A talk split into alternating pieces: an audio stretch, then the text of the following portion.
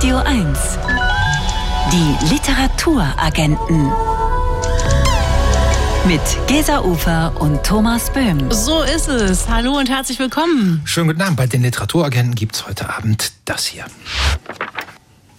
Was, was steht da denn? Was denn das für ein Unsinn? Was habe ich mir denn da wieder andrehen lassen? Stopp! Ersparen Sie sich diesen Lesefrust. Wenn Agenten reisen. Die individuelle Buchtypberatung für Ihre Sommerferien. Genau, damit Sie in die Sommerferien nicht das falsche Buch mitnehmen, beraten wir Sie heute Abend maßgeschneidert. Und das heißt im Klartext, ab sofort können Sie uns wieder mailen an literaturagenten.radio1.de oder fast noch besser direkt anrufen unter 0331 70 99 111. Wir haben hier wieder absolut professionelle Hilfe an unserer Seite, wenn es um Ihre Reise und vor allen Dingen Lesewünsche geht. Ganz egal, ob Sie weit verreisen, ob Sie in die Nähe reisen, ob Sie möglicherweise sogar zu Hause bleiben.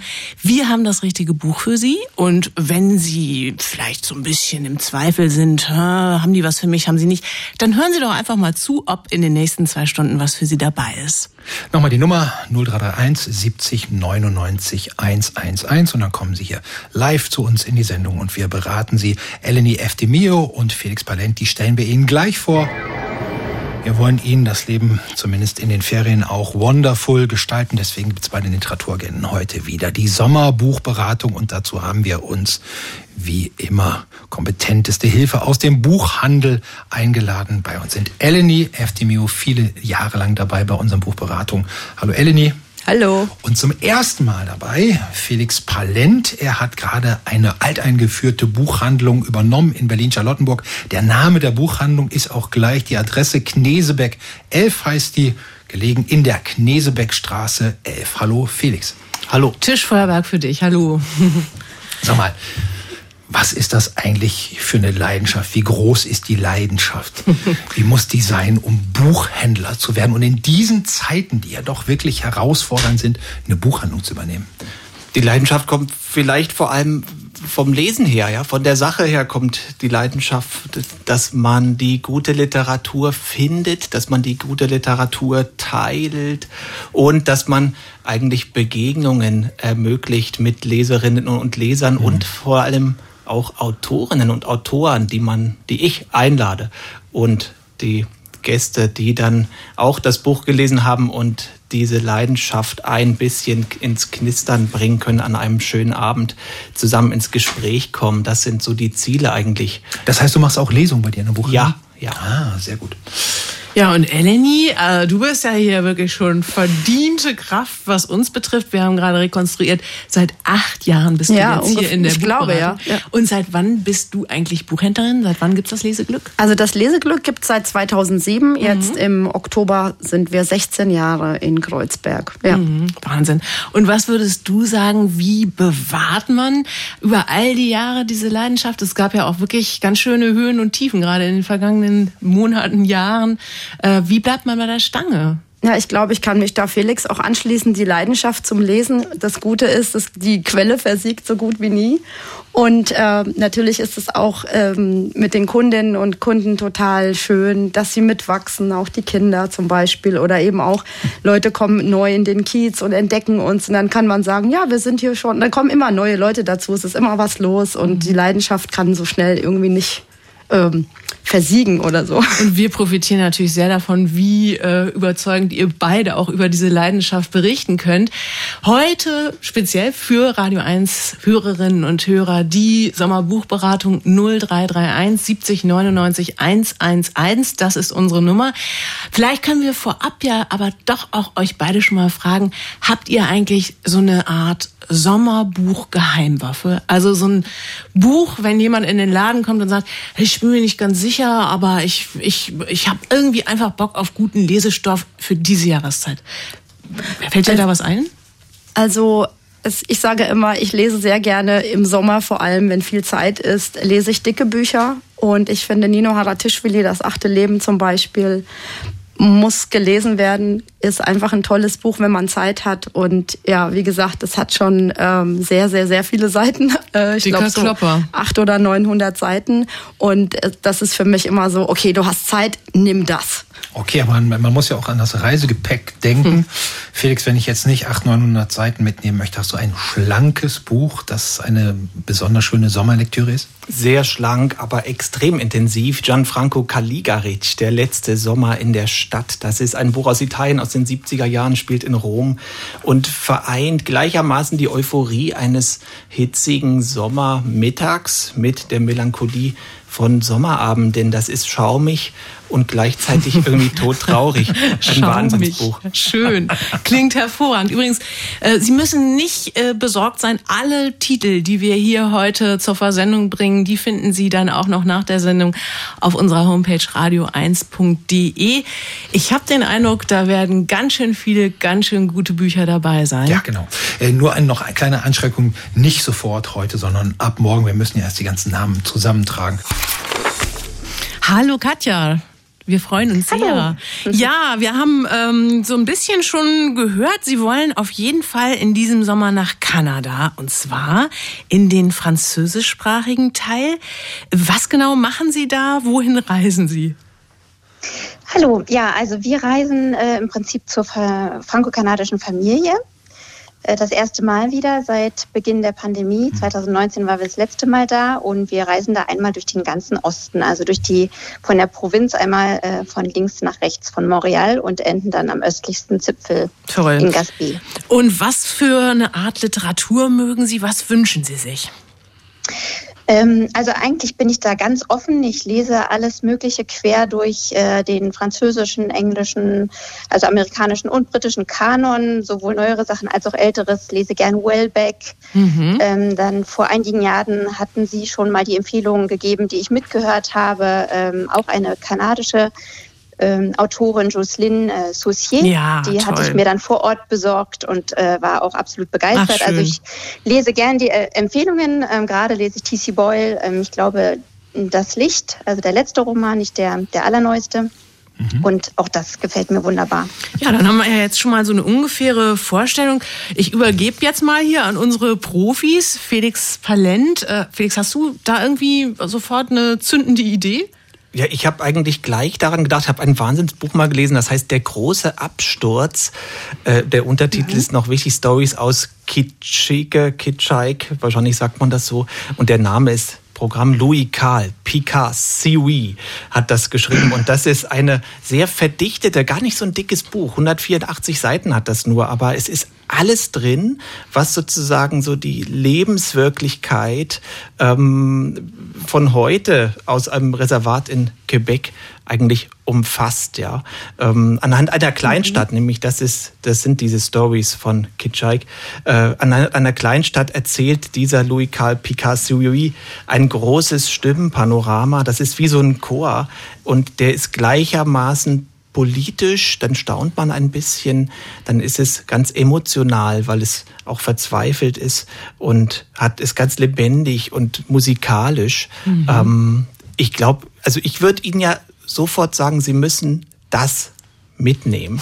Fast, ja. irgendwie, fast irgendwie eine Pflichtveranstaltung.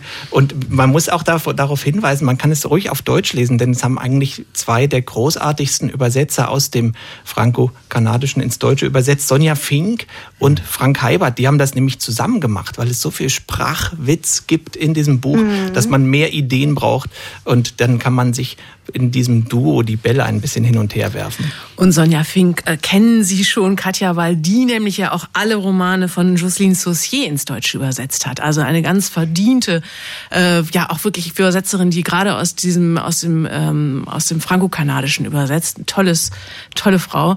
Ähm, fällt dir noch ein zweiter Titel möglicherweise ein, Felix? Mir ist noch ein Autor eingefallen, Michel Jean heißt der. Die deutschen Bücher sind im Visa Verlag erhältlich.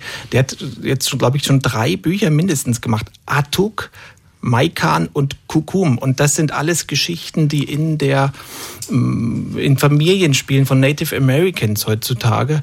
Ähm, das fand ich total interessant. Einfach, es ist wirklich sehr informativ und trotzdem sind es auch sehr gute Romane. Ja, und dieser Michel Jean, der war ja auch ähm, bei der Frankfurter Buchmesse zu Gast und ist also auch als ja, als Menschen ganz eindrucksvoller, auch Aktivist für die Sache. Ich glaube, er ist auch der einzige Native American, der im kanadischen oder im franco-kanadischen Fernsehen eine richtig große Rolle spielt und da ein richtig berühmter Moderator ist.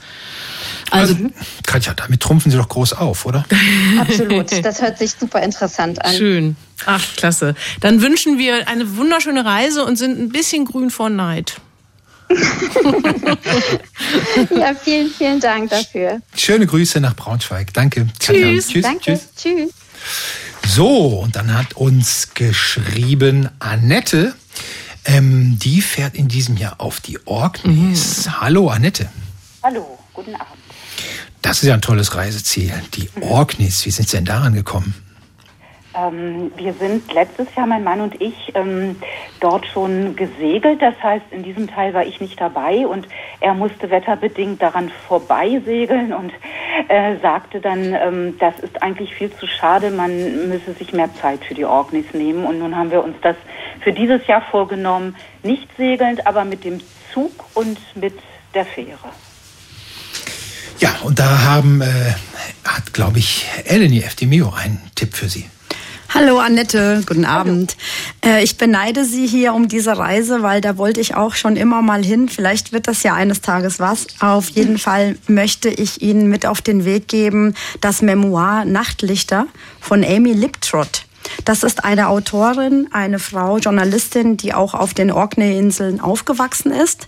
Und ähm, sie ist dann als junge Frau nach Edinburgh und London gefahren und hat dort ein wildes Leben geführt und dann später nach 30 Jahren kam sie zurück in ihre Heimatstadt mhm. und hat dort wieder zurück zur Natur gefunden, zu sich selbst und ähm, das ist wirklich eine ganz tolle Beschreibung der der Inseln, der Natur, der der Menschen dort und ich glaube, das könnte Ihnen gefallen.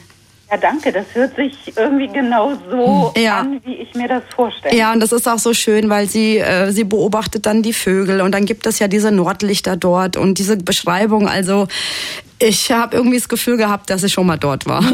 Sehr schön. ja, toll, danke. Viel Spaß dabei. Ja. Sag nochmal, Amy Liptrot. Und das Buch heißt Nachtlichter.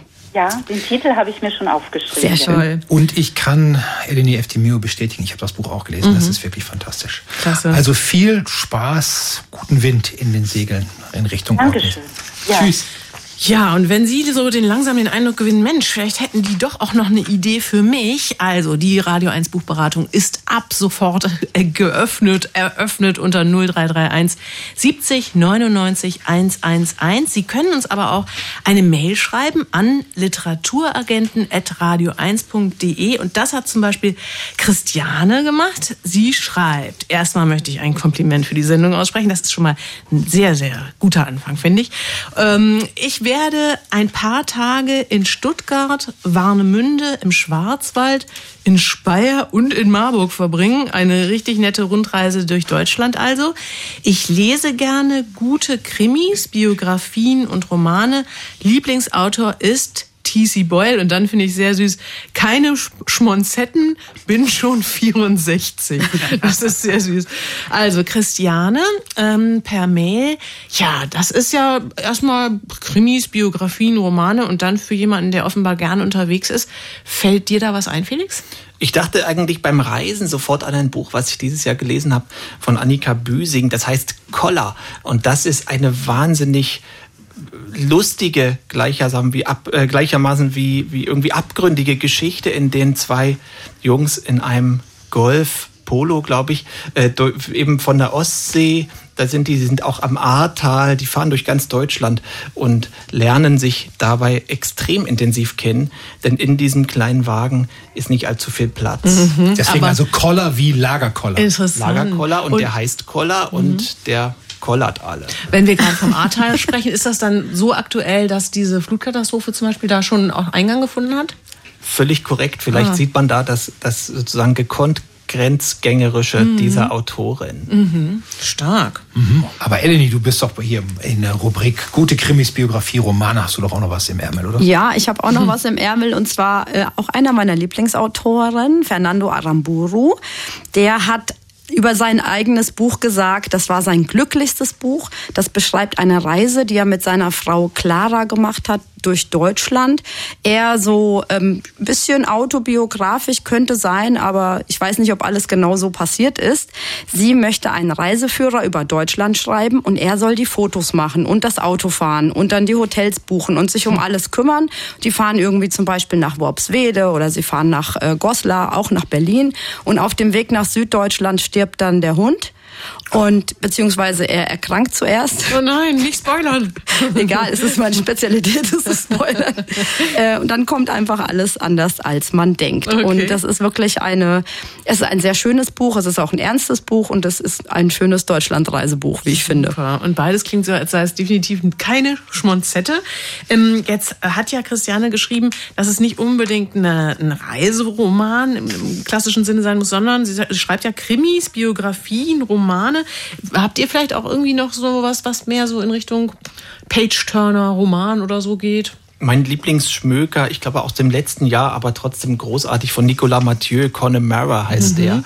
Das ist eine, ein, ein Autor, der nimmt einen wirklich wahnsinnig an die Hand. Es passiert sehr viel. Der ist sehr, sehr klug, Mhm. ähm, spielt in, im französischen Provinz ähm, zwischen zwei Leuten, die so Mitte 40 sind, eigentlich angekommen sind, aber die groß, die Sehnsucht ist noch nicht gestillt. Das Leben geht weiter. Reisen, Reisen, so heißt der erfolgreichste Reisepodcast im deutschsprachigen Raum, erschaffen und betrieben von Michael Dietz und Jochen Schliemann, die gerade auch ein Buch veröffentlicht haben, dessen Untertitelprogramm ist, er lautet Wie wir die Welt entdecken wollen. Darin geben die beiden unter anderem Tipps fürs Alleinreisen, verraten uns ihre Lieblingsgerichte weltweit, inklusive bester Desserts und beraten sogar musikalisch mit den 15 besten Alben, die sich auf Reisen hören lassen. Was aber weder im Buch noch im Podcast gibt, Hotelbewertungen, keine Flughafenhacks, stattdessen Geschichten, die inspirieren und Lust machen aufs Unterwegssein. Und von der Lust wollen wir uns jetzt am Anfang der Ferien anstecken lassen und sprechen deshalb mit Jochen Schliemann. Guten Tag, Herr Schliemann. Hallo, guten Tag. Herr Schliemann, Sie haben ein Motto, einen philosophischen Anker, wie Sie es nennen, der lautet, Urlaub machen kann jeder, reisen muss man reisen. Was muss man denn können, um zu reisen? Den Mut haben und die Lockerheit im Moment zu leben und nicht alles vorher auszuplanieren, sondern mit alles mit allen Sinnen vor Ort wahrzunehmen. Bei uns geht es darum, dass man die Welt einfach mit seinen eigenen Augen entdeckt.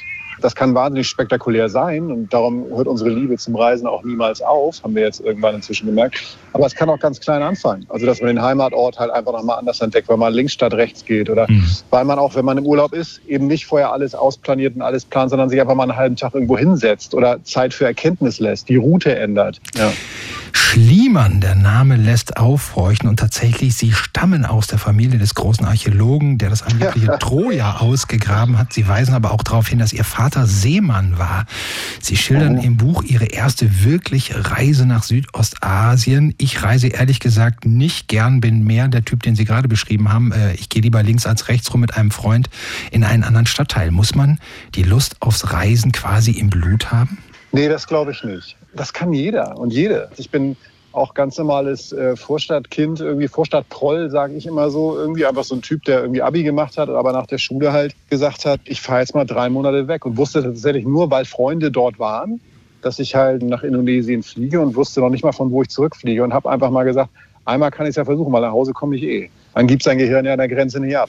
Und von daher ähm, habe ich mich einfach mal reingewagt und daraus aus diesem Besuch dort wurden dann drei Monate. Und ich bin dann drei Monate später aus Peking nach Hause geflogen. Also eine wirklich völlig andere Ecke Asiens. Es geht in Ihrem Buch nicht nur um die weite Ferne, die entfernten Ecken, sondern Sie führen uns auch direkt hier zu uns nach Potsdam.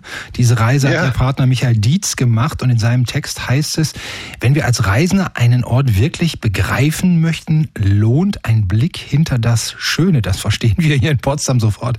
Aber wie kommt man denn am besten zu einem Blick hinter das Schöne? Auch total einfach. Äh, ich hatte mal das Glück, am Uluru zu stehen. Also Ayers Rock sagen manche noch. Dieser, dieser rote Stein in der Mitte von Australien, um es mal ganz platt zu formulieren. Und, und dieser Blick, obwohl der war auch schön, aber ich bin einfach 20 Meter von den Bussen weggegangen, die dort angehalten haben für einen Fotospot und habe mich da hingesetzt zwei Stunden und habe mir nicht die angesehen, sondern den Berg aus der zweitbesten Perspektive gesehen. Oder halt, wenn man durch Bangkok geht, halt eben nicht nur den großen Palast abzufahren oder die zwei, drei Tourispots, sondern einfach mal durch eine Seitenstraße zu gehen. Man muss jetzt nicht nachts um drei mit der Kamera um Hals durchs dunkelste Viertel laufen. Aber das geht alles fürchterlich einfach. Also die Realität, in der wir uns bewegen, ist ja woanders auf der Welt auch vorhanden. Und das finden wir faszinierend. Das heißt nicht, dass ich alle banalsten Situationen der Welt abgrasen muss, aber es geht fürchterlich einfach, hinter die Fassaden zu gucken und oder das Gespräch anzufangen. Gerade wenn man irgendwo sitzt. Wie hat man Menschen in Indien gesagt, als ich mit ihm im Nationalpark war, war ich so, wann hast du deine schönsten Tiererlebnisse gehabt? Weiter, als ich einfach mal einen halben Tag lang irgendwo sitzen geblieben bin. Weil dann kommen die nämlich alle raus und akzeptieren mich als das, was ich bin, nämlich einfach in dem Moment ein Teil der Szenerie, merken, ob sie Angst haben müssen oder nicht. Und dann kommen die von alleine. Und das kann man auch auf dem Marktplatz in Italien machen. Die Potsdamer kommen dann auch von alleine. Wir haben schon erwähnt, in Ihrem Buch gibt es auch ein paar Listen, unter anderem zehn Dinge, die man einmal im Leben gemacht haben sollte. Und da findet sich einen Kulturschock erleben. Und weiter heißt es, das geht auch in der bayerischen Provinz. Was ist das Gute am Erleben eines Kulturschocks? Wenn er geplant ist, ist er meistens gut. Und wenn er halt auf der ne, auf der sicheren Seite ist. Es geht jetzt nicht darum, dass man irgendwie völlig überfordert ist und irgendwie lost geht oder verloren geht oder so. Aber jetzt zum Beispiel Japan. Japan ist der angenehmste Kulturschock der Welt, weil Japan sehr sanft kommt, Japan sehr sicher ist. In so einem Schock kommt ja relativ viel auf einen rauf und dann irgendwann mit der Zeit realisiert man, was eigentlich so los war. Und im schönen Kulturschock äh, merkt man einfach, dass das Leben auch anders funktionieren kann als hier. Das ist ja eine der Kernaussagen, die wir immer wieder, immer wieder uns selbst belegen, ist, die Realität, in der wir hier leben, nicht besser ist als andere Realitäten, sondern alle Menschen auf der Welt, alle Kulturen äh, selber eine Realität haben und die als selbstverständlich betrachten. Und wenn man reist, versteht man irgendwann, wenn man in diesen anderen Realitäten ist, dass die erstmal nicht als besser oder schlechter zu bewerten sind, sondern dass es andere Menschen gibt, die Sachen anders machen. Ich will sagen, dass es andere Wege durchs Leben gibt. Und das ist zum Beispiel der Kulturschock ist zum Beispiel eine, wenn er angenehm ist, ne, sei es zum Beispiel durch Chinatown in Bangkok zu laufen oder so, oder halt in Tokio irgendwann zu sich zu kommen, zu sagen, was ist hier eigentlich gerade los? Das, das kann wundervoll sein, weil man einfach versteht, auch wie klein man ist. Nimmt dann auch selber so ein bisschen Druck von der eigenen Existenz. Ich muss beim Lesen Ihres Buches immer mal wieder an Jules Verne in 80 Tagen um die Welt denken. Nicht nur, weil das das prägende Reisebuch für mich war, sondern weil Sie eigentlich die gleiche stoische Ruhe verbreiten. Bei Kleinigkeiten, also wenn Sie beim Autoverleih zum Beispiel ein Auto bekommen, das Sie nicht bestellt haben, oder wenn Sie in eine gefährliche Situation geraten, Jugendliche Sie ausplündern wollen, das geschah Ihnen in Mexiko, oder wenn Sie im Eismeer auf Wellen treffen, die höher sind als das Schiff, auf dem Sie sich befinden. Inwiefern sollten wir vielleicht alle so Ruhe als wichtigstes Reiseutensil mitnehmen und wo kriegen wir die her? Also als ich auf diesem Eismeer war in Grönland, war ich nicht die ganze Zeit total ruhig. da habe ich einmal, als wir die letzte, nicht die letzte, aber gefühlt in meiner Erinnerung die letzte Welle emporgeklommen sind, da habe ich schon gedacht, jo, obwohl, da wird man dann doch ganz ruhig. Das stimmt allerdings. Also am Ende wird man dann ganz ruhig, aber denkt, jetzt ist eh egal, ähm, weil dann ist das, das, ist das Schicksal besiedelt. Ja, also hier kann doch genauso viel passieren wie woanders. Und wenn man mit gesundem Menschenverstand durch die Welt geht, natürlich muss man sich informieren, wo man hinreist. Man sollte vorher wissen, ob es ein Krisengebiet ist. Ich bin jetzt kein Mensch, der Gefahren sucht. Das halte ich immer noch für Blödsinn.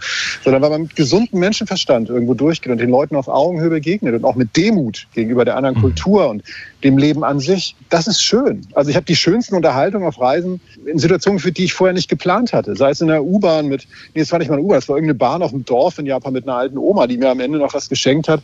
Weil ich war der erste sozusagen Europäer, mit dem sie je geredet hat. Wir haben uns mit Händen und Füßen wundervoll über ganz alltägliche Sachen unterhalten. Das bedeutet mir sehr viel und das gibt eine Ruhe, weil du verstehst, dass alle letztlich, egal, was wir schon sagten, wie unterschiedlich der Ansatz ans Leben ist, irgendwie dasselbe wollen. In Frieden leben, halbwegs glücklich sein, es sich manchmal gut gehen lassen und so, das, das lernt man auch. Ja. Eine wunderbare Stelle in Ihrem Buch ist, da stehen Sie in der Akatama-Wüste. Das ist die trockenste Wüste der Erde. Die zieht sich durch mehrere südamerikanische Länder. Sie verbringen da eine Nacht unter einem überwältigenden Sternenhimmel. Diese Überwältigung fließt ein in den Satz, ich stehe im Universum. Für mich schwingt in dieser Überwältigung genau das mit, was Sie schon zweimal angesprochen haben, Demut. Inwieweit ist denn eine Reise auf Erden immer auch ein bisschen Reise im Universum? Beim Reisen kommen mir ganz viele ganz, ganz kindliche und naive, fast naive Gedanken zusammen mit dem Erwachsenen Arbeiten dieser Situation. Das heißt, ich habe ja in dem Moment intellektuell begriffen, was da passiert. Da da ist der Sternhimmel, ich bin in der Atacama-Wüste, ich bin in Bolivien, Es ist mir ist unfassbar kalt, aber es ist dunkel und es funkelt über mir. Und dann kommt dieser kindliche Gedanke, mit dem ich früher mal gespielt habe, dass ich mir niemals vorstellen konnte, dass das Universum unendlich ist.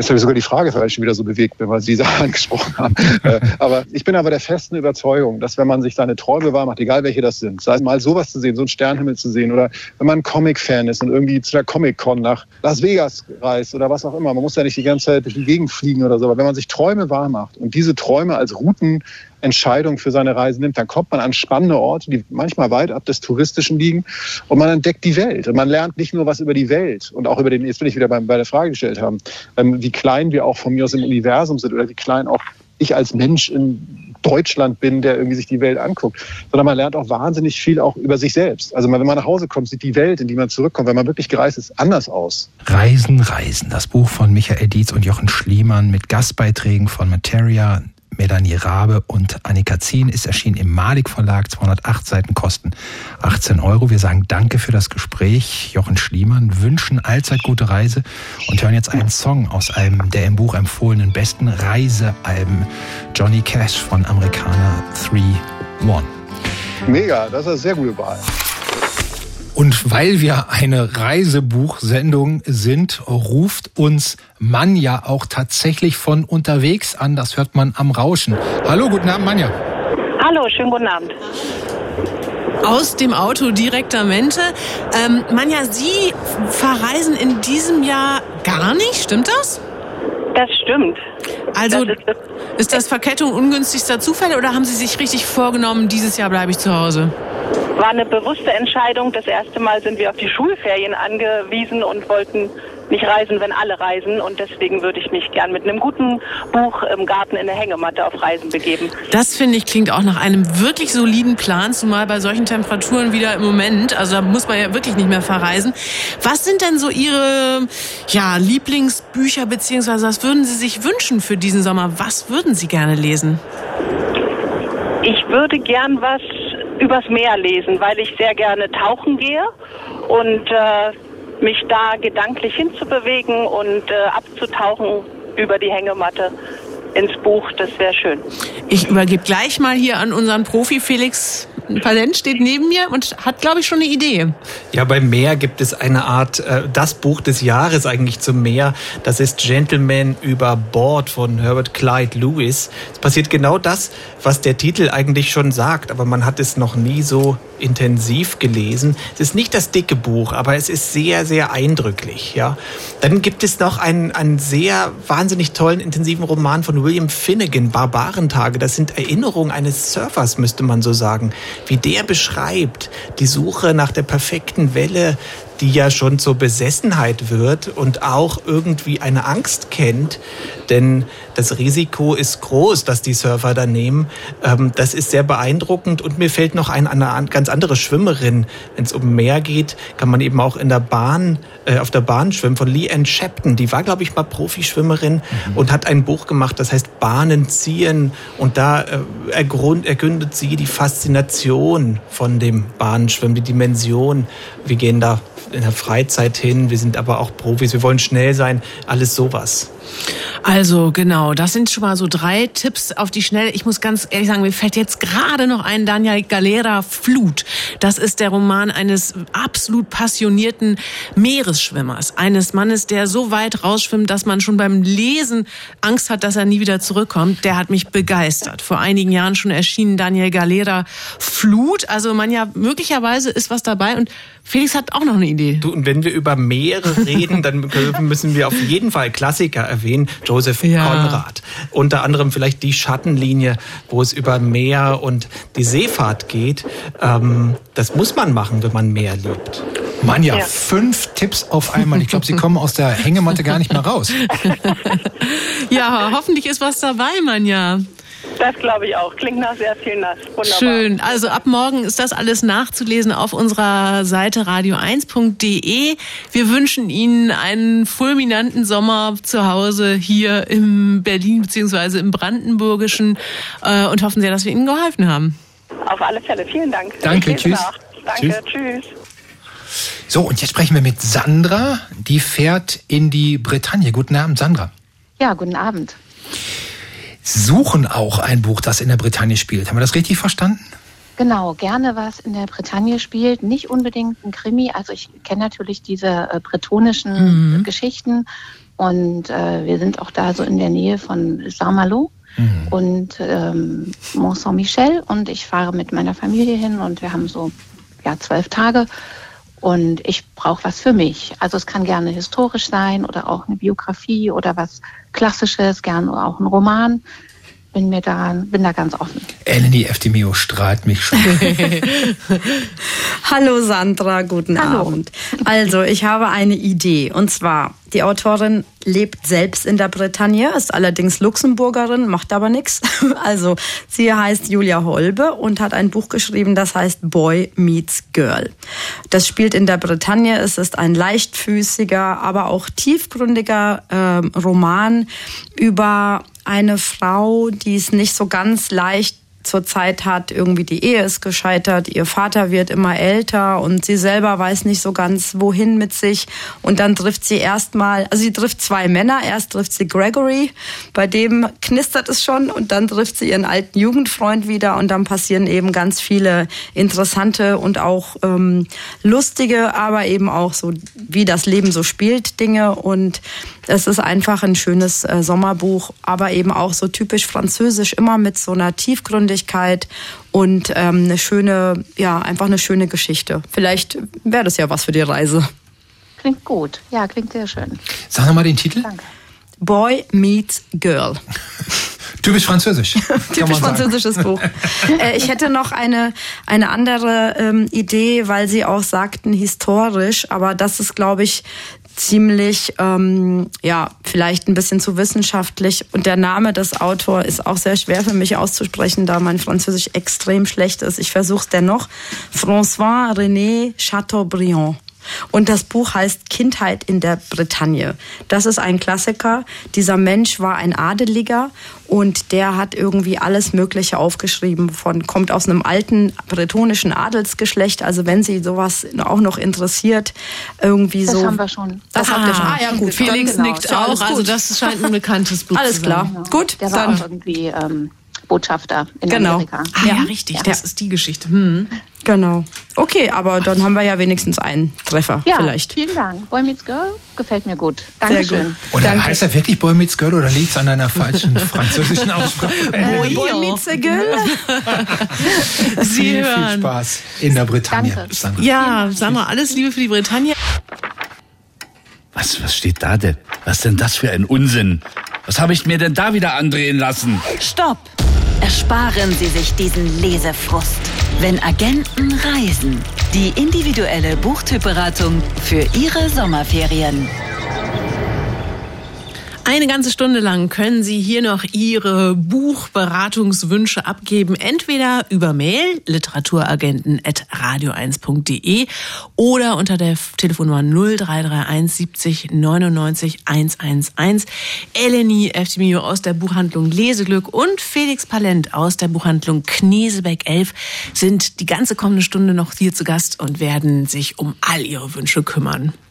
Aber wir wissen ja auch, dass Sie, verehrte Hörerinnen und Hörer, einen ausgezeichneten Literaturgeschmack haben und deswegen haben wir Sie heute den Tag über auf Instagram und Facebook gebeten, auch mal ein paar Empfehlungen für die perfekte Sommerlektüre abzugeben und da sind einige sehr, sehr gute Tipps gekommen. Zum Beispiel Andreas, der empfiehlt Matt Haig, die Mitternachtsbibliothek. Heike empfiehlt den Roman des norwegischen Schriftstellers Johann Harstad.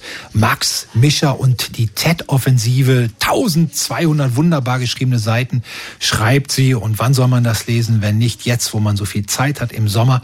Oder Nina, die empfiehlt uns ein Sachbuch I Saw Hitler von Dorothy Thompson. Die war als Auslandskorrespondentin in Deutschland und hat die deutsche Gesellschaft in den 1920er und 30er Jahren beschrieben. Wenn Sie mal sehen wollen, was für tolle Empfehlungen es da gibt, gucken Sie auf unserem Instagram-Kanal oder wie gesagt bei Facebook. 0331 70 99 111 ist die Nummer, die Sie bitte wählen, wenn Sie eine maßgeschneiderte Urlaubsbuchberatung haben möchten. Das hat auch Alice gemacht. Urberlinerin aus Pankow Blankenfelde, wie sie gesagt hat. Guten Abend, Alice. Hallo, Alice. Hallo, guten Abend. Was suchen Sie für ein Buch? Ja, was suche ich für ein Buch? Also ich ähm, habe äh, irgendwann mal Juli C. angefangen zu lesen, bin mhm. dann totaler Fan geworden, habe mir äh, nach Unter Leuten über Menschen geholt, ein Neujahr, hat mich gefesselt. Ähm, äh, und äh, als dann nichts mehr zu kaufen war, also ähm, es gab ja dann noch ähm, ach Gott, wie hieß das? Alles ausgelesen mit war. Schwan, mit dem Schwan vorne drauf. Genau, als es dann nichts mehr von Juli C. gerade gab, bin ich mal wieder zu den Krimis gegangen. Jo Nesbö ähm, zum Beispiel kaufe ich irgendwie immer, also ich habe ähm, irgendwie immer so das Gleiche. Sebastian Fitzek und Juli C. So in dem, in dem Karree bewege also, ich mich. So eine richtig genau. treue Leserin sind Sie. Das ist ja echt, äh, davon können, glaube ich, Autorinnen und Autoren nur träumen, dass es Leute gibt, die wirklich warten sehnsüchtig, dass es endlich mal wieder einen neuen Stoff von Ihnen gibt. Genau, also die teuren Bücher dann im Hardcover für hm. 25 Euro. Tja. die, aber jetzt, die kaufe ich dann, weil ich nicht warten will. Aber jetzt geht's, wenn ich das richtig verstanden habe, äh, jetzt machen Sie Urlaub an der französischen Atlantikküste im Baskenland.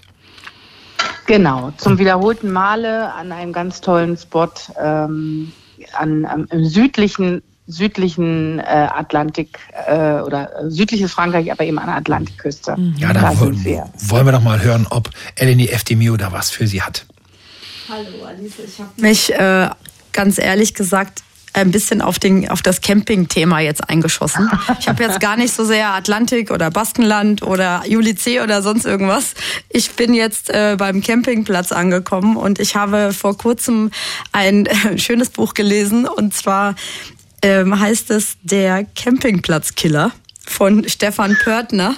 Und es ist ein, es ist natürlich ein Krimi, weil ich habe jetzt auch gedacht, Jonesbo und äh, Sebastian Fitzek, dass sie vielleicht im Urlaub auch gerne einen Krimi lesen.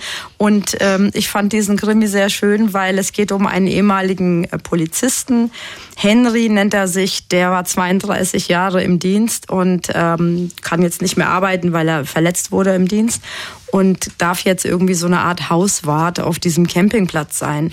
Und ähm, ja, der hat, der hat sich seinen äh, Lebensabend, sage ich jetzt mal, ein bisschen entspannter vorgestellt, als wie es dann im Endeffekt ist, weil es seine Dauercamperin Rosa wird eines Morgens äh, tot aufgefunden in ihrem Wohnwagen und ähm, da passieren sehr viele turbulente Dinge und es ist wirklich sehr lustig, obwohl es natürlich auch ein Krimi ist. Er muss den Fall ja irgendwie lösen. Er kann den Fall ja aber nicht selber lösen, weil er kein Polizist mehr ist. Und ähm, da passieren wirklich sehr schöne Sachen und ich fand es sehr, sehr amüsant und vielleicht äh, ich hoffe nicht, dass bei Ihnen da ein Campingplatzkiller unterwegs ist. Aber ich fand das wirklich sehr gut und äh, ja, der Autor ist auch noch nicht so ganz bekannt. Also seine Schwester ist bekannt, die heißt ähm, Milena Moser. Das ist eine, ah ja. eine mhm. Autorin.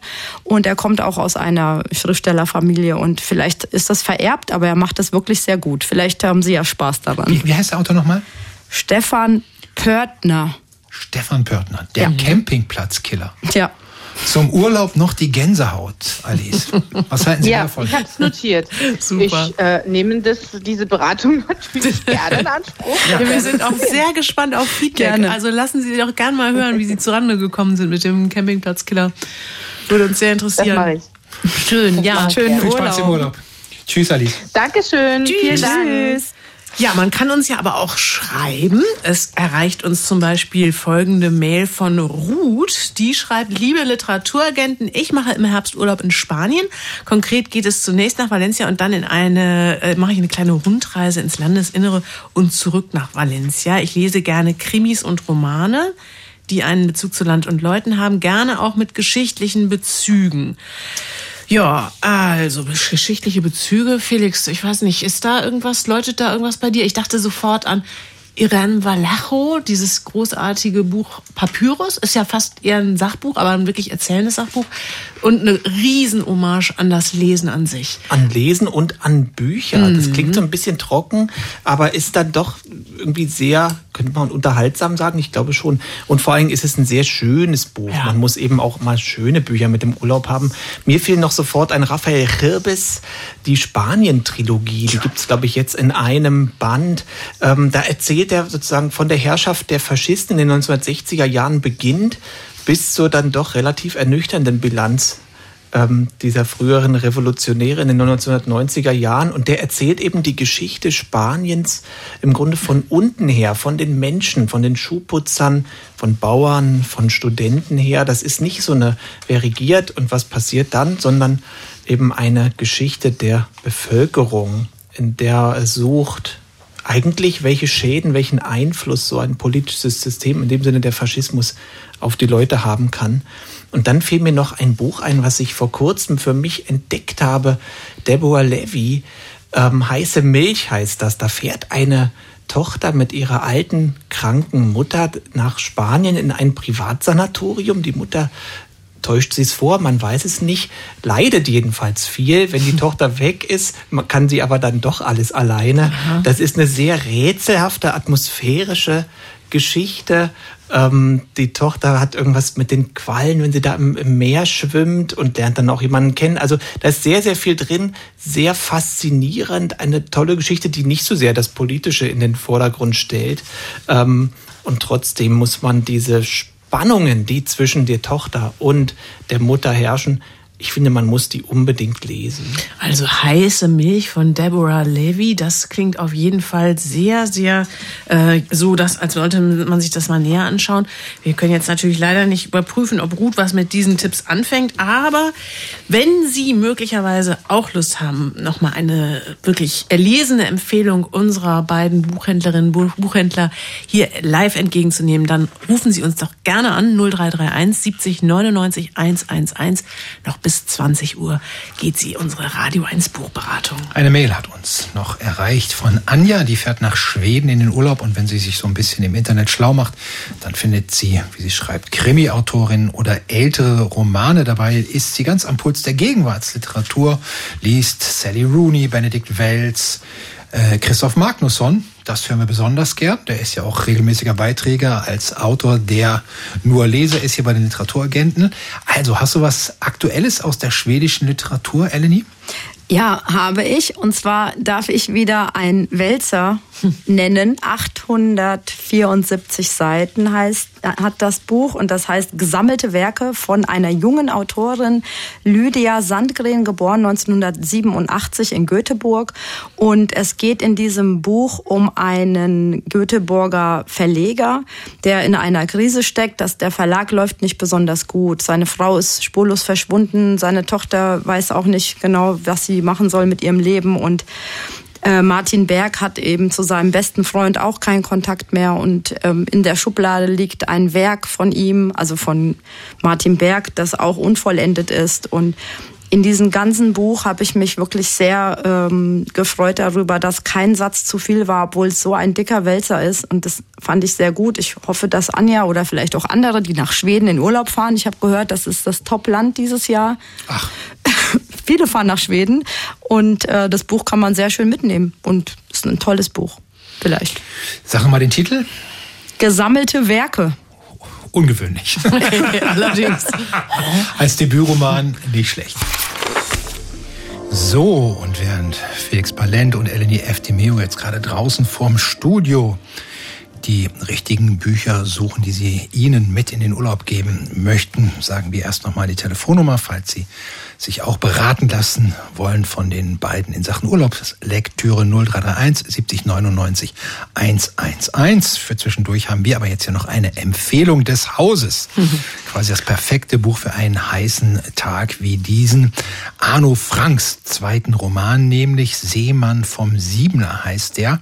Und wenn Sie jetzt nicht sofort Bescheid wissen, ein Seemann das ist ein Sprung, der so ähnlich funktioniert wie ein Körper, nur dass die Arme hinterm Rücken verschränkt werden und ein Seemann vom Siebener, das ist so ziemlich das anspruchsvollste, was man im Sommer im Freibad so vorführen kann. Gesa, du hast Arno Franks Buch gelesen, lass mich raten, Schauplatz ist ein Schwimmbad? Ja, so ist es. Und zwar ein typisches Provinzfreibad. Äh, gleich im Prolog erfahren wir, dass hier in diesem Schwimmbad mal was Furchtbares passiert sein muss. Im Ort wird getuschelt, wie es der Bademeister Kionke überhaupt noch schafft, ohne Therapie da weiterzuarbeiten und dann auch wirklich noch im Schwimmbad. Das versteht überhaupt keiner. Es wird ziemlich schnell klar, das Unglück hat was mit diesem sieben Meter Sprungturm zu tun. Hier ist mal wer ums Leben gekommen. Der Turm bleibt auch seitdem wirklich für alle gesperrt, steht da wie so ein Mahnmal des Unheils und überragt also auch die gesamte Szenerie dieses drückend heißen Sommertages. So sieht das Setting für diesen Roman aus. Und wer läuft da so rum in diesem Schwimmbad, in diesem Setting? Ja, also genau die, die unterschiedlichsten Leute, den Querschnitt der Gesellschaft. Da ist eben der schon genannte Bademeister Kionke. Er ist so stark übergewichtig, schon deutlich in die Jahre gekommen. An der Kasse sitzt Renate. Die war in ihrem ersten Leben lang mal in der örtlichen Sparkasse tätig, ist dann Job äh, aber losgeworden, weil sie eine Zeit lang ein heftiges Alkoholproblem hatte. Dann lernen wir Lennart kennen, der in New York als Fotograf ganz groß Karriere gemacht hat und jetzt in seine alte Heimat zurückgekommen ist und auch wirklich zu den alten Geschichten zurückkehrt. Er trifft zum Beispiel hier im Bad eine Frau, in die er mal ganz schwer verliebt war, die sich damals aber für einen anderen entschieden hat. Jetzt, Jahrzehnte später, geht da aber vielleicht doch was wieder zwischen diesen beiden. Dann lernen wir eine pensionierte Lateinlehrerin kennen, die merkt, wie vergesslich sie langsam wird. Es gibt eine junge Witwe, die sich fragt, ob es okay ist, am Tag, an dem ihr Mann beerdigt wird, ins Freibad zu gehen. Ganz wichtig auch noch eine Schülerin, die versucht sich aus ihren Depressionen zu befreien. Und zwar mit mutigen Seemannsköppern. Erst vom Einer, vom Dreier, dann vom Fünfer und an diesem Tag eben vielleicht auch vom Siebener. Also es ist ein gutes Dutzend völlig unterschiedlicher Leute, die wir da kennenlernen. Ein wirklich tolles Figurenensemble. Figuren, die jetzt nicht zwangsläufig mega sympathisch sind, aber die Arno Frank unglaublich sorgfältig, ja, fast zärtlich und voller Empathie beschreibt fast ein Dutzend Figuren. Ähm, Schwimmbad stelle ich mir immer so als großes Gewimmel mhm, vor. Wie bei wie Ali Mitgutsch so ein bisschen. Ja, ganz genau, Wimmel. Wie kriegt denn Arno Frank all diese ganzen Figuren erzählerisch auf eine Decke? Ja, echt raffiniert. Also er, er, macht das wie mit einer Kamera. Also er nimmt sich jeweils eine Person in den Blick und zoomt gleichermaßen auf sie. Und jede dieser Nahaufnahmen, die endet dann richtig mit so einem amtlichen Cliffhanger. Also das macht das Ganze total kurzweilig und auch spannend. Und dazu entspinnt sich mehr und mehr auch so ein großes Beziehungsgeflecht zwischen diesen einzelnen Badegästen und auch dem Personal übrigens. Und bei aller sommerlichen Hitze und Trägheit passiert also auf unterschiedlichsten Ebenen ganz viel an diesem Tag im Freibad. Das Freibad wird aber gleichzeitig wirklich zu so einer Art Spiegel der Gesellschaft und es wird auch natürlich zu einem Ort, an dem ganz viele Erinnerungen und Geschichten hängen, so wie es ja wahrscheinlich uns allen geht, die wir mal in unserer Jugend viel im Freibad waren. Also auf der Ebene Dramaturgie, auf der Ebene Gesellschaftsporträt alles spitze, mhm. aber der Seemann vom Siebener in Sachen Schreiben ist ja immer die Sprache. Mhm. Wie würdest du die von Arno Frank beschreiben?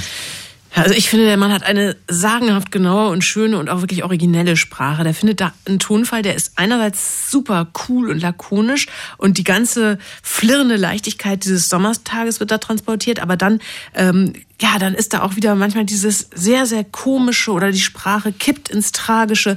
Arno Frank kennen viele bestimmt als Taz und auch Spiegeljournalisten und vor einigen Jahren hat er mal seine eigene haarsträubende Geschichte aufgeschrieben, äh, die er als Kind erlebt hat in dem Roman Und jetzt kommst du.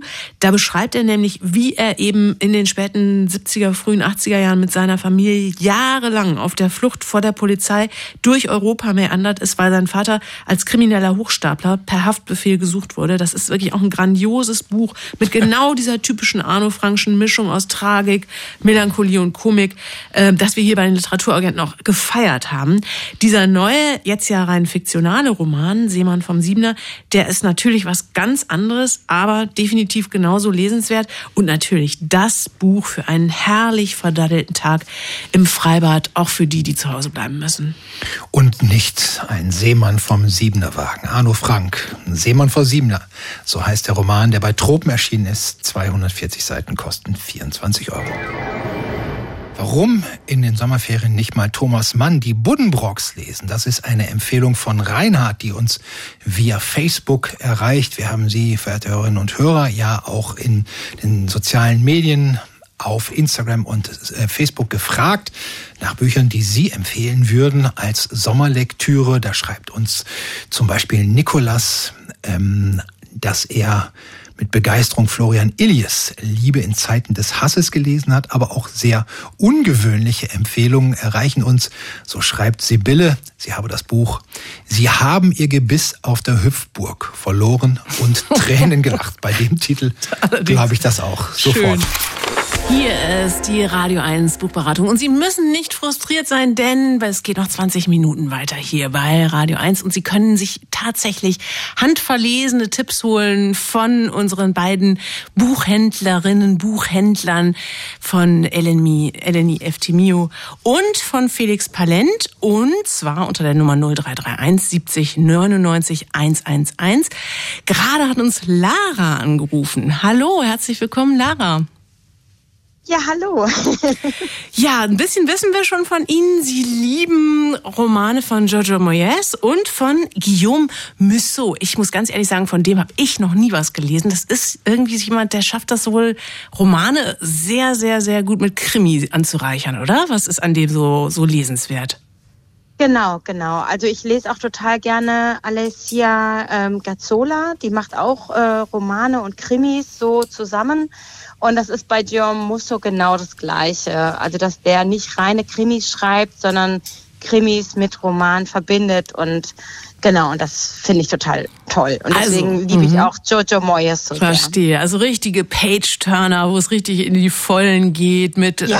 äh, Leidenschaft, Spannung, Krimi, also so das volle Programm. Äh, Felix, genau. du hast da schon eine Idee, ne? Ja, ich habe eigentlich daran gedacht an das Buch Feuer von Maria Pourchet. Das ist eine leidenschaftliche Affäre, bei der es schon darum geht, irgendwie aus den Bahnen auszubrechen. Laura hat zwei Töchter, einen Ehemann, ähm, braucht aber irgendwie, so, sehnt sich nach einer Überraschung in ihrem Leben. Und Clément, so ein cooler Börsenmakler, der eigentlich alles gesehen hat, der wartet nur noch darauf, dass die Tage verrinnen, redet aber abends nur noch mit seinem Hund.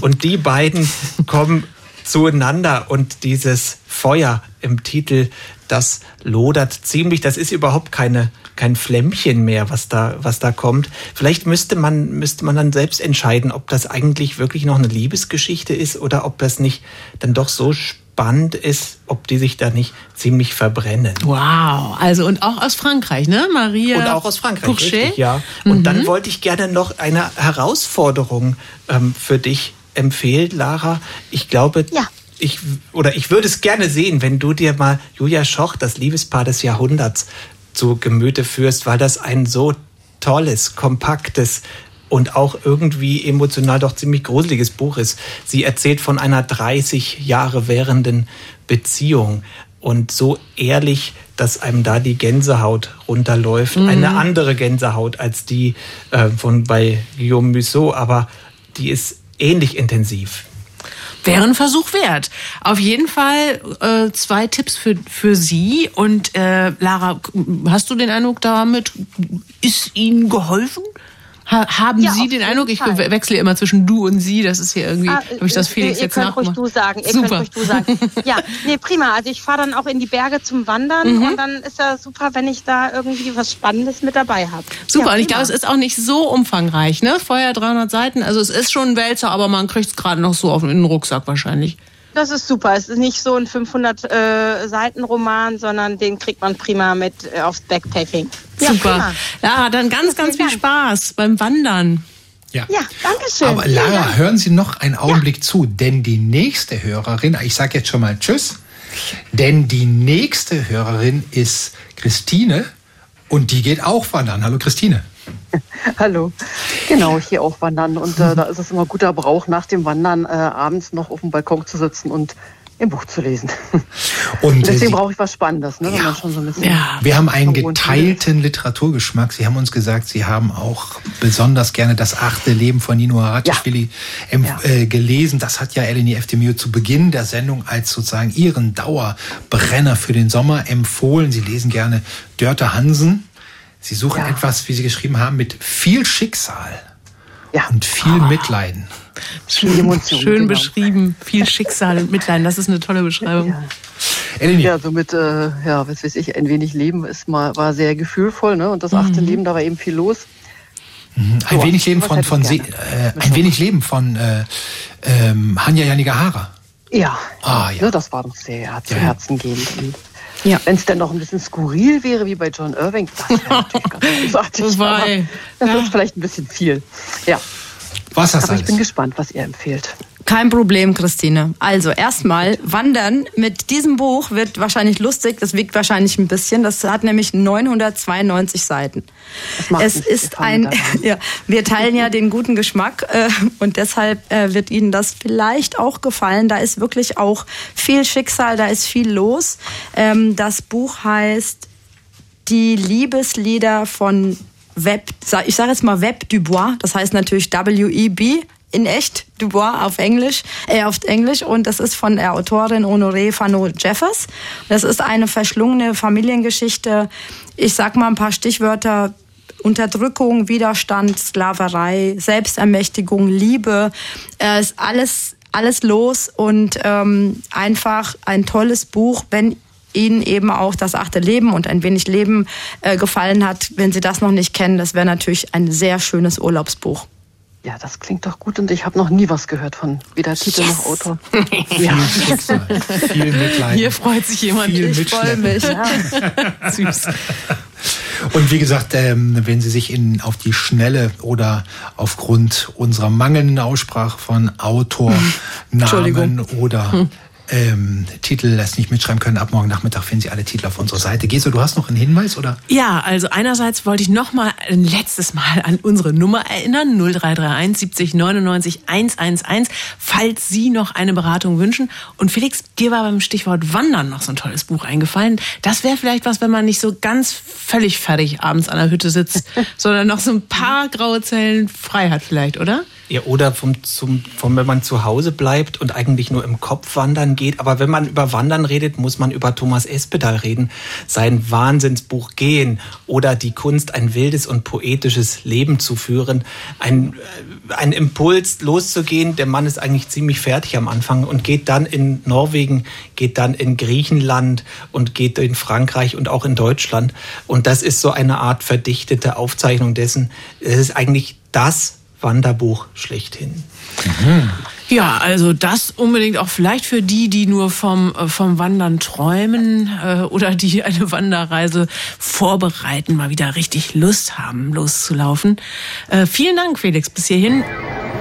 Jetzt eine E-Mail, die uns besonders freut. Die enthält nämlich ein Lob an Radio 1 von Verena, die schreibt, ich bin vor Jahren aus Berlin weggezogen nach England und vor kurzem in die Niederlande, aber Radio 1 höre ich immer noch übers Internet. Das Programm ist einfach großartig und hat mir vor allem geholfen, gut durch die Corona-Pandemie zu kommen. Eleni, jetzt müssen wir uns natürlich besonders anstrengen, ja. um Verena ein passendes Buch zu empfehlen. Sie schreibt, sie hat vor einigen Jahren hier bei uns in der Sendung ein Buch entdeckt, das ihr sehr gut gefallen hat. Das war der katholische Bulle von Adrian McKinty. Hat sie sogar im Original gelesen. Sie ist auf der Suche nach was Ähnlichem, geht in diesem Jahr nach Süddeutschland wandern, Radfahren. Da gibt's sicherlich viele Lesepausen. Und was soll sie da lesen?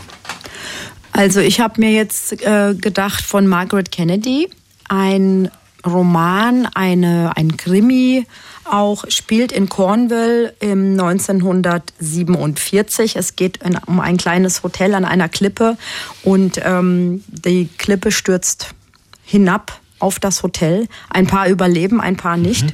Und ähm, es ist wirklich eine sehr skurrile Geschichte, eine ähm, ja sehr viele verschiedene Charaktere, die in dieser ähm, Konstellation zusammentreffen. Und mir hat die Atmosphäre sehr gut gefallen. Und die wandern auch ständig in das kleine Dorf. Und es passt vielleicht auch zum Wandern für die ähm, ähm, Verena. Genau, für die Verena, sorry. Und ich fand das wirklich sehr schön. Vor allem fand ich faszinierend, dass diese Autorin 1896 geboren wurde Ach. und jetzt wiederentdeckt wurde. Und ähm, sie hat unglaublich viele Bücher geschrieben. Aha. Ich glaube, sie hat irgendwie, weiß ich nicht, über 15 Bücher geschrieben und ich habe die jetzt neu entdeckt und ich hoffe, dass noch weitere Bücher dann auch auf Deutsch erscheinen und ich ja. fand das wirklich sehr toll. Das Buch. Naja, Verena hat ja geschrieben, sie liest auch im Original und ich hoffe, ja. wir haben sie dann mit dieser Empfehlung Margaret Kennedy das Fest dann gleich auf eine neue Serie gebracht. Toll. Empfehlung. Super, habe ich auch vorher noch nie gehört. Wir haben jetzt auch noch eine Anruferin in der Leitung, nämlich, so Gott will, Elke. Hallo. Hallo. Das ist ja schön. Ähm, wir haben von Ihnen auch schon so ein paar Infos reingereicht bekommen, nämlich, dass Sie sehr gerne, äh, ja, man kann sagen, erlesene Literatur mögen, äh, echte Stilisten, Thomas Bernhard mögen, Paul Auster mögen. Und ich habe hier neben mir den Felix Palent, der da auch schon eine Idee hat, glaube ich. Na, Bernhard und Auster, das sind ja eigentlich zwei Giganten der Literaturgeschichte. Da fällt einem nicht so richtig viel ein, außer eben ein neuer Gigant. Johann Harstadt, das ist ein Norweger und der hat das wahnsinnige Buch gemacht, Max Mischer und die TED-Offensive. Es ist wirklich was für einen langen Sommerurlaub, 1248 Seiten. Ja, ähm, das habe ich natürlich auch schon gelesen. ja, siehste. Und das ist wirklich ein, ein, ein, ein atemloses Buch. Es beginnt in den 80er Jahren in Stavanger mit Max aus dem Titel. Ähm, die ziehen später um, die Familie von Max, in die USA. Da kommen dann Mischa dazu. Und was die TED-Offensive hat, muss man im Laufe dieser wahnsinnig langen Zeit rausbekommen. Ähm, es ist eigentlich genauso fesselnd, wie man irgendwie Paul Auster erzählt, irgendwie haben würde. Man kann gar nicht so genau dann sagen, warum. Ich weiß nicht, wie es dir ging, Eleni, aber ich wollte immer weiter und ja. immer weiter. Und, und es ist kurzweilig auch gleichzeitig, obwohl es so ein, so ein Riesenwälzer ist. Und das hat einfach einen großen Spaß gemacht. Und man Ey, muss auch keine Angst haben, Entschuldigung, dass man sozusagen da nicht mit einem Rutsch durchkommt. Das sehr irgendwie Ungläubige ist ja, dass man sich in so einem dicken Buch maximal so ein klein, vielleicht eine Handvoll Charaktere hat. Und die ja. sind einem so nah, machst halt eine Pause, wenn du im Sommerurlaub nicht durch warst und machst im September weiter. Genau. Ich habe hier gerade auch noch mal parallel geguckt, wie viele Seiten noch mal genau. Meinen Sie, Sie haben in diesem Sommer noch Kapazitäten für was 1700 Seiten? Nein, 1200. 1200. Oh, ich will nicht übertreiben. Dann ist ja ganz nur 1200 sind. Ach, äh. Klingt das nach einer Entdeckung für Große Sie? Buchstaben oder? Nein, nein. Normal. Klingt, das nach, klingt das nach, was, nach etwas, was Sie gerne lesen würden? Ja, äh, aber jetzt nochmal den, den, den, den Autor. Der Autor heißt Johann Haastad. Ja. Und das Buch heißt Max Mischer und die TED-Offensive. Mhm. Schreiben wir, wie gesagt, alles morgen ja, auf die Homepage. Da gucken Sie ja. genau. in nach. Ja, ja. Das Buch gibt es natürlich, wie alle Bücher, die wir empfohlen haben, im gepflegten Buchhandel. Im ganz gepflegten. Ich lese hier gerade auch nochmal die Adjektive weltumspannend und multifunktional. Ja, dann gehe ich doch in die Buchhandlung. Ähm, in der Ossietzky-Straße, ja. Wunderbar. Super. Ja. Vielen Dank, Elke. Und ich danke euch, ja. Viel Spaß beim Lesen. Tschüss. Danke. Tschüss. Bye, bye. Und diese Empfehlung, die müssen wir unbedingt nochmal verstärken, liebe Zuhörerinnen und Zuhörer. Das, was Sie hier heute Nachmittag, heute Abend erlebt haben, dass Sie nämlich zwei Buchhändlerinnen, einen Buchhändler getroffen haben, der nach Ihren Vorstellungen Sie berät. Der sagt, Sie fahren da und dahin, da weiß ich was. Sie haben eine Vorliebe von dem und dem Stil. Das ist genau der Service, den Ihre Buchhandlung an der Ecke jederzeit für Sie bereithält. Also, wenn Sie Bücher suchen, kaufen Sie die im Buchhandel, kaufen Sie die nicht im Internet. Wir haben mit dem Meteorologischen Institut gesprochen. Wer seine Bücher, seine Urlaubsbücher im Internet kauft, der bekommt garantiert einen verregneten Urlaub. Wüste drum. Und wir sind auch schon wieder so ziemlich am Ende unserer Radio 1 Sommerbuchberatung. Es haben sich hier heute wieder extrem wacker geschlagen. Eleni Eftimio aus der Buchhandlung Leseglück in der Ulauer Straße und ganz neu dabei Felix Palent aus der Knesebeck 11 Buchhandlung. Ganz, ganz toll habt ihr das gemacht und ähm, jetzt ist natürlich für uns die ganz große Frage, was lest ihr eigentlich im Urlaub und vor allen Dingen, wo fahrt ihr zwei hin, Felix? Wo geht's bei dir hin in diesem Jahr? Ich fahre nach den Masuren, in die Masuren mm. sagt man ja eigentlich, aber irgendwie habe ich heute gelesen, dass das total falsch ist. Man fährt nach Masuren mhm. und ich fahre eher auch eigentlich hin, weil ich die polnische Literatur so mag. Ja. Hm, und dann lese ich jetzt auch dort natürlich polnische Autoren. Klar, natürlich im Original wahrscheinlich. ja, ja. und du, Eleni? Äh, mein Urlaub ist erst Ende September. Mm. Ich bin in Berlin und arbeite ein bisschen und ich lese ständig irgendwas, was mir gerade in die Finger kommt. Äh, wir fahren nach Kalifornien oh. und ich mache jetzt alles, was mit Kalifornien, Stark. alles lese ich, was damit zu tun hat. Genau. Top. Dann können wir in der nächsten Buchberatung wahrscheinlich von deiner ganzen Surferliteratur Auf jeden profitieren. Fall. Ja, Großartig. das ist auch mein Plan, zu surfen dort. Unsere Sommer macht auch, unsere Sendung macht auch Sommerpause. Wir hören uns wieder im August. Und wenn Sie bis dahin Sehnsucht nach den Literaturagenten haben, hören Sie unseren Podcast, hören Sie auch noch die äh, Lesungen, die wir im Frühjahr hatten, unter anderem mit T.C. Boyle ähm, und mit Karl-Ove Knausgard. Dann können Sie vielleicht auf diese Art und Weise die Zeit überbrücken. Ihnen einen formidablen Abend und einen formidablen Sommer. Wir hören uns in wenigen Wochen wieder. Machen Sie es gut. Bis dann. Tschüss. Tschüss. Tschüss. Tschüss. Radio 1. Nur für Erwachsene.